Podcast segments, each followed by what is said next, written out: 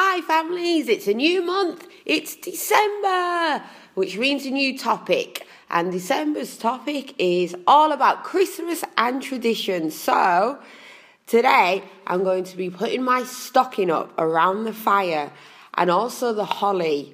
Then I'm going to decorate my Christmas tree with a star on the top and with Christmas baubles and with lots of lights to make it look lovely.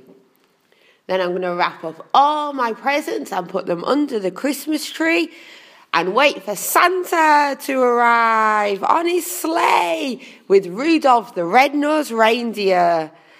And hopefully all the elves have been very busy wrapping up all the presents for all the children. So enjoy. It's Christmas soon.